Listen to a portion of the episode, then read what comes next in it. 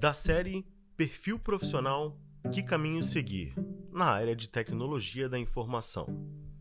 Em determinado momento de nossas carreiras, deparamos com o seguinte dilema: nos especializarmos em gestão ou nos especializarmos profundamente em uma área técnica específica.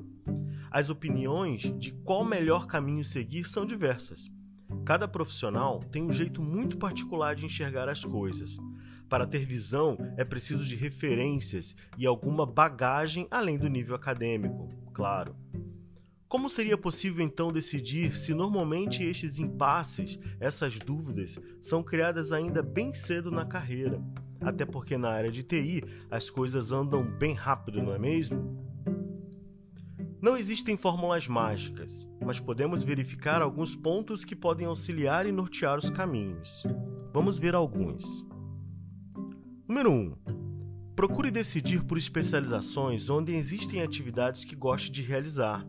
Para os analistas de plantão, pode não soar muito lógico, mas o primeiro passo é o mais importante a ser dado na escolha. Claro que qualquer profissão existem tarefas não tão agradáveis, mas procure por um caminho que essas sejam ou estejam em menor percentual. Conversando com colegas mais experientes e mesmo aqui no portal, você encontrará muitos relatos de profissionais qualificados sobre diversas especializações. Número 2.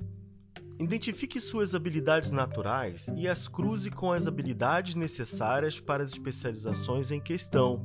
Não vale perguntar para a mãe, hein? Número 3. Pesquise a demanda de mercado da especialização em sua região ou nas regiões que pretende se basear. Muitas de nossas especializações simplesmente não se adaptam à rotina de vida sempre em uma mesma cidade ou até mesmo no mesmo país. 4. Pesquise a faixa salarial e projete pelo menos 4 anos com esta para suas necessidades. É o tempo que você vai precisar para executar a próxima e última etapa. Se o resultado financeiro de suas pesquisas não for condizente com este período, não estando dentro das suas expectativas, try again. Tente escolher outras especializações ou se tornará um aventureiro, não um profissional. Claro que não é uma regra e mesmo nas regras existem exceções, mas é uma boa referência a seguir na maioria das especializações na área de TI.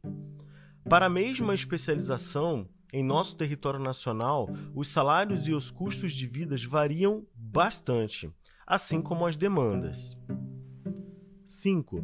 Se pensa que terminou ou está terminando os estudos, esqueça. A roda de TI gira sobre o desenvolvimento humano, técnico, gerencial e comportamental. Após decidir, invista pelo menos mais quatro anos sobre uma especialização escolhida. Depois desta etapa concluída, continue se desenvolvendo, estudando, pesquisando, afinal foi uma escolha sua, não uma imposição. Faça esse favor a si mesmo e aproveite a oportunidade de fazer parte do grupo de seletos profissionais da área de tecnologia da informação, cada dia mais importantes nas organizações e fundamentais para as novas demandas de mercado. Afinal, que outra profissão une no nome as palavras informação e tecnologia, palavrinhas que revolucionam o mundo e vão continuar revolucionando ainda por muito tempo? Claro que existem dezenas de outras variáveis mas estas são cinco dicas básicas para auxiliar na decisão. Esse artigo faz parte da série de carreiras na área de tecnologia da informação, que já foram publicados em diversos meios de comunicação.